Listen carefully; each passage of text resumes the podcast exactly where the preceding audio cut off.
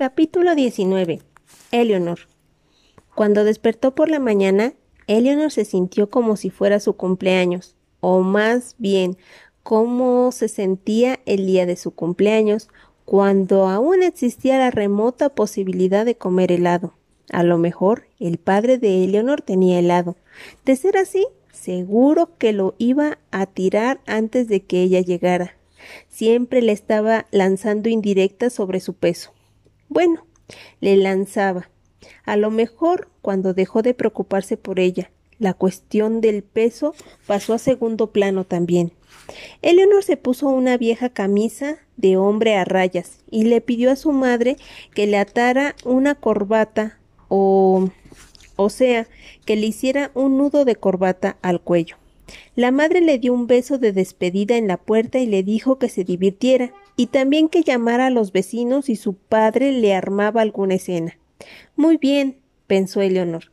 Me aseguraré de llamarte si la novia de mi papá me llama mujerzuela y luego me obliga a usar un baño sin puerta. Ay, no. Estaba un poco nerviosa. Llevaba un año, como mínimo, sin ver a su padre un poco más de realidad. El hombre no la había llamado ni una sola vez mientras vivió con los Hickman. A lo mejor no sabía que Eleanor estaba allí. Ella nunca se lo dijo. Cuando Richie empezó a aparecer por la casa, Ben se enfadaba mucho y amenazaba con irse a vivir con su padre. Era la amenaza más chafa del mundo, y todo el mundo lo sabía, incluido Mouse, que solo era un bebé por aquel entonces. Su padre no los aguantaba, ni siquiera unos días. Cuando aún iba a buscarlos, los recogía de casa de su madre y luego los llevaba a casa de su propia madre mientras él se iba a hacer lo que quiera que hiciese los fines de semana. Seguramente fumar marihuana como loco. Par se murió de risa cuando vio la corbata de Eleanor. Fue aún mejor que verlo sonreír. No me avisaste que teníamos que vestirnos de gala, dijo cuando Eleanor se sentó a su lado. Esperaba que me llevaras a un sitio bonito, respondió ella con voz queda. Lo haré, prometió Par. Tomó la corbata con las dos manos y se la arregló. Algún día. Por lo general, Par solía hacer aquel tipo de comentarios de camino al colegio más que de vuelta a casa. A veces Eleanor se preguntaba si no era porque aún estaba medio dormido. Él se sentó casi de lado. Entonces, ¿te vas en cuanto acaben las clases? Sí. ¿Me llamarás en cuanto llegues ahí? No, te llamaré en cuanto acueste al niño. Tengo que vigilarlo. Te pienso hacer un montón de preguntas personales, dijo él echándose hacia adelante. Tengo una lista. Tus listas no me dan miedo. Es larguísima, la amenazó Par, y extremadamente personal. Supongo que no esperas que te responda. Par volvió a acomodarse en el asiento y la miró. Ojalá ya te hubiera ido, susurró, para que pudiéramos charlar por fin. Eleonor aguardó en la escalera de la entrada. Esperaba ver a Par antes de que subiera al autobús, pero debía haber salido antes. No estaba segura de qué tipo de coche buscar. Su padre siempre se compraba coches clásicos para luego venderlos cuando estaba apretado de dinero. Empezaba a temer que no apareciera, que se hubiera equivocado de escuela o que hubiera cambiado de idea cuando oyó un claxon. El padre de Eleanor llegó en un viejo Carman Gian convertible, parecía el coche en el que había muerto James Dane. Llevaba un brazo colgando por fuera de la ventanilla con un cigarro en la mano. Eleanor. gritó. Ella se acercó al auto y subió. No vio ningún cinturón de seguridad. ¿No has traído nada más? le preguntó su padre, mirando la mochila de Eleanor. Solo es una noche, repuso ella, y se encogió de hombros. Muy bien, dijo él. Dio marcha atrás por el estacionamiento a toda velocidad. Eleanor había olvidado lo mal conductor que era. Lo hacía todo muy aprisa y con una mano. Eleanor se agarró del tablero. Hacía fresco y una vez en marcha, el frío se hizo insoportable. ¿Podemos poner el capot? gritó. Aún no lo he arreglado, respondió él y se rió. Seguía viviendo en el duplex al que se había trasladado tras el divorcio. Era una gran casa de ladrillo a unos diez minutos en coche del instituto de Eleanor. Cuando entraron, el padre de Eleanor se quedó mirando. ¿Así se visten las chicas modernas hoy en día? preguntó. Eleanor se miró la enorme camisa, la ancha corbata estampada y los pantalones de pana que caían en, que se caían a pedazos. Sí, dijo con indiferencia. Más o menos este es nuestro uniforme. La novia de su padre, la prometida, Donna no salía de trabajar hasta las cinco y luego tenía que ir a recoger a su hijo a la guardería. Mientras la esperaba, padre e hija se sentaron en el sofá a mirar a ESPN. Él fumaba un cigarrillo detrás de otro y tomaba whisky en un vaso chato. De vez en cuando sonaba el teléfono y entonces el hombre se sumergía en una conversación muy larga y generosa, en risas acerca de un coche, una venta o una apuesta. A juzgar por su actitud, habría jurado que todos los que llamaban eran sus mejores amigos del mundo. El padre de Eleanor era rubio, con una cara redonda y aniñada. Cuando sonreía, algo que hacía constantemente, el rostro entero se le iluminaba como un anuncio publicitario. Si Eleanor prestaba demasiada atención, empezaba a odiarlo. El duplex había cambiado desde la última vez en que ella había estado ahí, y no solo por la caja de juguetes Fisher Price que había en la sala o por el maquillaje en el baño. Cuando Eleanor había empezado a visitarlo, después del divorcio, pero antes de Richie, la casa de su padre era un esqueleto sin amueblar. Ni siquiera contaba con platos de sopa suficientes para todos sus hijos. Una vez le había servido a Eleanor sopa de almeja en un vaso largo, y solo tenía dos toallas. Una mojada, decía, y otra seca. Ahora Eleanor podía ver pequeños lujos diseminados por toda la casa. Paquetes de cigarro, periódicos, revistas, cereales de marca y un asiento del retrete acolchonado. El refrigerador estaba atiborrado de productos, de esos que echas al carrito por puro capricho. Yogur con sabor a flan, jugo de toronja, quesitos redondos envueltos en cera roja. Eleonor estaba deseando que su padre se marchara para empezar a atiborrarse. Había montones de refresco en el refrigerador. Pensaba pasarse la noche bebiendo Coca-Cola o a lo mejor hasta se lavaba la cara con ella. Y además encargaría pizza, a menos que le tocara pagarla a ella con el dinero del trabajo. Eso era típico de su padre. Si no leías la letra pequeña, te dejaba sin dinero. A Eleonor le daba igual si se enojaba al descubrir que su hija se había acabado su comida, o si Donna se ponía histérica. De todas formas, no volvería a verlos. Deseó haber llevado una bolsa de viaje consigo. Podría haber guardado en ella unas latas de conserva, una pasta con pollo Campbell para los niños y se habrían sentido como Santa Claus al volver a casa. No quería pensar en sus hermanos en aquel momento ni en la Navidad.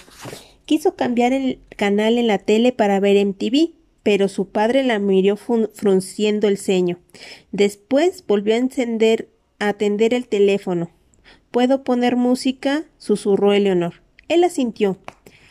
Se había llevado un viejo cassette para grabarle a par unas cuantas canciones, pero descubrió un paquete de cassettes más well vírgenes sobre el tocadisco de su padre.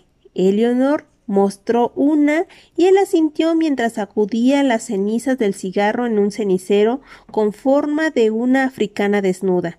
Eleanor se sentó delante de los cajones que contenían los viejos álbumes. Eran los discos de su padre, que compartían cuando vivían juntos. A lo mejor su madre no los había querido, o puede que su padre se los hubiera tomado sin preguntar. A su madre le encantaba el álbum de Bonnie Wright Eleanor se preguntó si su padre lo escuchó alguna vez. Se sintió como si volviera a tener siete años, rebuscando entre los discos, antes de que la dejaran sacarlos de las fundas. Eleanor los colocaba en el suelo y miraba las portadas. Cuando tuvo edad suficiente, su padre le enseñó a quitar el polvo con un cepillo de terciopelo. Eleanor recordaba que su madre prendía incienso y escuchaba sus discos favoritos, Judith Seal, Judy Cullen y Crosby, Stills and Nash, mientras limpiaba la casa. También recordaba a su padre poniendo discos, Jimmy Henderson, Deep Purple, Jethro Tull, cuando sus amigos venían de visita y se quedaban hasta la madrugada. Eleanor se tumbaba boca abajo en la vieja alfombra persa, bebiendo jugo de uva en un tarro de mermelada, sin hacer ruido, porque su hermano dormía en la habitación de al lado. Se dedicaba a observar los discos uno a uno. Dejaba que los nombres se deslizasen por su boca una y otra vez. Cream, Vanilla Food, Canny Heat. Los discos seguían oliendo como entonces, igual que la habitación de su padre, igual que el abrigo de Rich, a hierba, comprendió Eleanor. ¿Cómo no? rebuscó entre los, entre los álbumes, ahora con más decisión. Tenía un propósito. Buscaba a Ruby, Soul y Revolver y a veces tenía la sensación de que nada de lo que ofreciese nunca a par estaría a la altura de lo que él le había dado. Le decía sus tesoros cada mañana como si nada, como si no les concediera ningún valor. Jamás se lo podría pagar, ni siquiera podía darle las gracias como era debido. ¿Cómo puedes darle las gracias a alguien que te ha enseñado de Krur o de los X-Men a veces tenía la sensación de que siempre estaría en deuda con él. Y entonces se enteró de que Parr no conocía a los Beatles. Parr. Parr acudió al parque a jugar basquetbol después de clases, para matar el tiempo más que nada. Por desgracia, no se pudo concentrar en el juego. No paraba de mirar el jardín trasero de Eleanor. Cuando llegó a casa, llamó a su madre. Mamá, estoy en casa. Par. gritó ella. Aquí en el garage. Sacó una paleta de cereza del congelador y se dirigió hacia allá. Notó el tufo al líquido permanente en cuanto abrió la puerta. El padre de Par había transformado el garaje en una peluquería cuando Josh había empezado a ir al kinder y la madre de Par tomaba clases de belleza. Incluso había colgado un letrero en la puerta lateral. Mindy, peluquería y manicura. Mindy ponía a su madre en su licencia de conducir. Todas las mujeres del barrio que podían pagar acudían a la peluquería de la madre de par. Cuando se acercaban las fiestas de bienvenida o del baile de graduación, su madre se pasaba el día entero en el garaje. De vez en cuando reclutaba a Par y a Josh para sostener tenazas calientes. Aquel día Tina estaba sentada en la silla, llevaba caireles en el pelo y la madre de Par los estaba rociando con un líquido que sacaba de una botella de plástico. El olor era tan fuerte que, a Par le empezaron a llorar los ojos. Hola mamá, saludó. Hola Tina. Hola cielo, dijo la madre de Par. Pronunció cielo. Tina obsequió al recién llegado una gran sonrisa. Cierra los ojos, Tina, ordenó la mujer. Deja dejad cerrados. ¿Qué, qué señora Sheridan? empezó a decir Tina mientras se colocaba una toalla sobre los ojos. ¿Ya conoces a la novia de Park? La madre de Park siguió trabajando como si nada. No, respondió ésta en tono de incredulidad. No. ¿Novia par? ¿No? Ajá, repuso Tina. Díselo, par. Se llama Eleanor. Es la nueva de este año en el autobús. No se separa de ella en ningún, en ningún momento. Par se quedó mirando a Tina sin dar crédito a la traición que acababa de sufrir. Alucinaba que hubiera contado tan, el, tan alegremente las intimidades del autobús y le sorprendió que le prestara atención siquiera. no solo a él, sino también a Eleanor. La señora Sheridan miró un momento a Par, pero enseguida devolvió la vista a su trabajo. El pelo de Tina estaba en una fase crítica.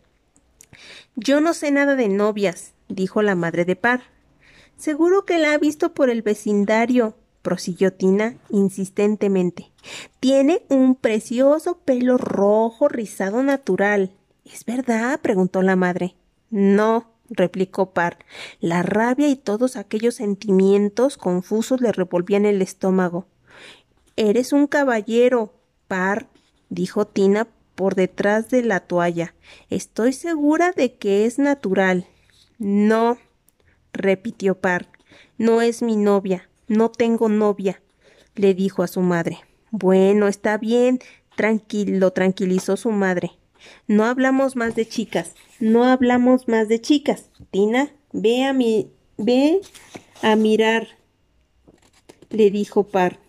Par salió del garaje con ganas de seguir discutiendo las las negativas se amontonaban en su garganta. Cerró de portazo, luego fue a la cocina y siguió dando golpes a lo primero que encontró el horno, los armarios, la basura. ¿Qué diablos pasa? preguntó su padre a Par al entrar a la cocina. Par frunció el ceño. Aquella noche no podía meterse en líos. Nada, dijo. Perdóname, lo siento. Por Dios, Par, desahógate con el saco. Tenían un viejo saco de boceo colgado en el garaje, demasiado alto para Par. Mindy. gritó el padre de Par. Aquí. Eleonor no llamó durante la cena de, de lo que Par se alegró. Su padre se ponía histérico si sonaba el teléfono mientras cenaban. Por desgracia, tampoco llamó después de cenar. Par daba vueltas por la casa, agarrando cosas al azar y volviéndolas a dejar. Aunque la idea carecía de lógica, le preocupaba que Eleonor hubiera decidido no llamar porque se sentía traicionada, que se hubiese enterado de algún modo de su deserción que hubiera notado una perturbación en la fuerza. El teléfono sonó a las siete y cuarto. La madre de Par respondió. Él adivinó enseguida que era la abuela quien estaba al otro lado de la línea. Par hizo redoblar los dedos en un instante, porque sus padres no tenían llamada en espera. Todo el mundo tenía llamada en espera, incluso sus abuelos. ¿Y por qué su abuela no pasaba a la casa? ¿Tenían ganas de charlar? Vivía, vivían puerta con puerta. No, no creo, decía su madre. Fantástico. En domingo. ¿No dices esta noche? No. John Stoll? No. Gerald Rivera. Diane Swagger. Par estampó la cabeza suavemente contra la pared de la sala. Maldita sea, Par, gritó su padre. ¿Por ¿Pero qué te pasa? Josh y su padre intentaban ver al equipo A en la tele. Nada, dijo Par. Nada, lo siento, es que estoy esperando una llamada. ¿Una llamada de tu novia? preguntó Josh. Par sale con double double no es una par se dio cuenta de que estaba gritando y apretó los puños. Si vuelves a llamarla así delante de mí, te mataré. En serio, te mataré. Iré a la cárcel durante el resto de mi vida y a mamá se le romperá el corazón, pero lo haré, te mataré. El padre de Par lo miró como, como hacia siempre, como si intentase adivinar qué carajos le pasaba. Par, ¿tienes novia? le preguntó a ¿Par tiene novia? le preguntó a Josh. ¿Por qué la llaman Double Double? Creo que es porque tiene el pelo rojo como el chicle y dos tetas enormes, explicó Josh.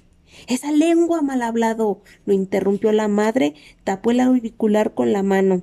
Tú, señaló a Josh, a tu cuarto, ahora. Pero mamá, está pasando el equipo A. Ya has oído a tu madre, intervino el padre. En esta casa no hablamos así. Pues tú sí hablas así, protestó Josh a la vez que se levantaba del sofá a regañadientes. Tengo treinta y nueve años, replicó su padre, y soy veterano de la guerra de condecorado. Hablaré como me salga del trasero. Su esposa lo señaló con una larga uña y volvió a tapar el auricular. A tu cuarto también. Por mí encantado, cielo, respondió el padre, tirándole una almohada al mismo tiempo. Informe semanal, dijo ella en dirección al, auricular. El cojín cayó en el suelo y la mujer lo recogió. No. Bueno, sigo pensando. Bien, te quiero. Bien, adiós. En cuanto colgó, sonó el teléfono. Park se incorporó de golpe. El padre lo miró esbozar una sonrisa burlona. La madre de Park respondió el teléfono. Sí, dijo. Sí, un momento, por favor. Miró a Park. Para ti. ¿Puedo responder en mi cuarto? Su madre asintió. El padre vocalizó en silencio. Bubul, bubul. Park corrió a su habitación y se detuvo un momento para recuperar el aliento antes de descolgar el teléfono. No pudo. Lo levantó de todos modos. Ya descolgué, Ma. Gracias. Par aguardó a oír el chasquido. ¿Sí? ¿Hola? dijo Eleonor. Toda la tensión lo abandonaba de golpe. De repente apenas se podía sostener en pie. Hola, murmuró. Eleonor soltó una risilla. ¿Qué? preguntó Par. No sé, respondió ella. Hola, Pensaba que ya no me llamarías. ¿No son ni las siete y media? Ya, bueno. ¿Se ha dormido tu hermano? No es mi hermano, repuso Eleonor. O sea, aún no creo que mi padre esté comprometido con su madre, pero no no está dormido. Estamos viendo los fragel. Par agarró la base del teléfono con cuidado y se la llevó a la cama. Se sentó despacio. No quería que Eleanor oyera nada. No quería que ella supiera que tenía una cama matrimonial con un colchón de agua y un teléfono en forma de Ferrari. ¿A qué hora llegará tu padre a casa? Preguntó. Tarde, espero. Me ha dicho que casi nunca contrata niñera. Genial. Ella volvió a reírse. ¿Qué? repitió Par. No sé respondió ella. Tengo la sensación de que me estás susurrando al oído. Siempre te estoy susurrando al oído, dijo a la vez que se apoyaba contra las almohadas. Sí, pero normalmente me estás hablando de, no sé, de magneto o algo así. La voz de Eleanor sonaba más alta por teléfono y más sonora, como si la estuviese escuchando a través de unos audífonos. No pienso decir nada esta noche que no te diría en el autobús o durante la clase de inglés declaró Park. Y yo no pienso decir nada que un niño de tres años no pueda oír. Genial. Es broma. Está en la otra habitación y no me hace el mínimo caso. Pues, empezó Park. Pues, dijo Eleonor a su vez. A ver, cosas que podemos decir en que no podemos decir en el autobús. Cosas que no podemos decir en el autobús tú primero. Odio a este chico, declaró Eleonor. Par se echó a reír, pero enseguida pensó en Tina y se alegró de que Eleonor no pudiera verle la cara. Yo también, a veces, o sea, supongo que estoy acostumbrado a ello. Los conozco de toda la vida. Steve es mi vecino de al lado. ¿Y cómo? ¿A qué te refieres? Quiero decir que no pareces de aquí. ¿Porque soy coreano? ¿Eres coreano? En parte. Creo que no sé lo que significa eso. Yo tampoco, dijo Park. ¿Qué quieres decir? ¿Eres adoptado? No, mi madre es coreana. No habla mucho de su país. ¿Y cómo acabó en Omaha? Por mi padre. Fue a la guerra de Corea, se enamoró y la trajo consigo. Vaya, ¿en serio? Sí, qué romántico. Eleanor no tenía ni idea de hasta qué punto sus padres seguramente lo estaban haciendo en aquel mismo instante. Supongo que sí, asintió Par. Pero no me refería a eso, o sea, eres distinto a la gente de por aquí, ¿sabes? Claro que todo lo, lo sabía, llevaba oyéndola toda su vida. Cuando Tina escogió a Par en vez de Steve, éste le había dicho Creo que se siente segura contigo porque eres como una chica. Par odiaba el fútbol, lloraba cuando su padre lo llevaba a cazar faisanes y en Halloween nadie sabía nunca de qué iba disfrazado. Soy el Doctor Who, soy Harpock Mars, soy el Conde Freud.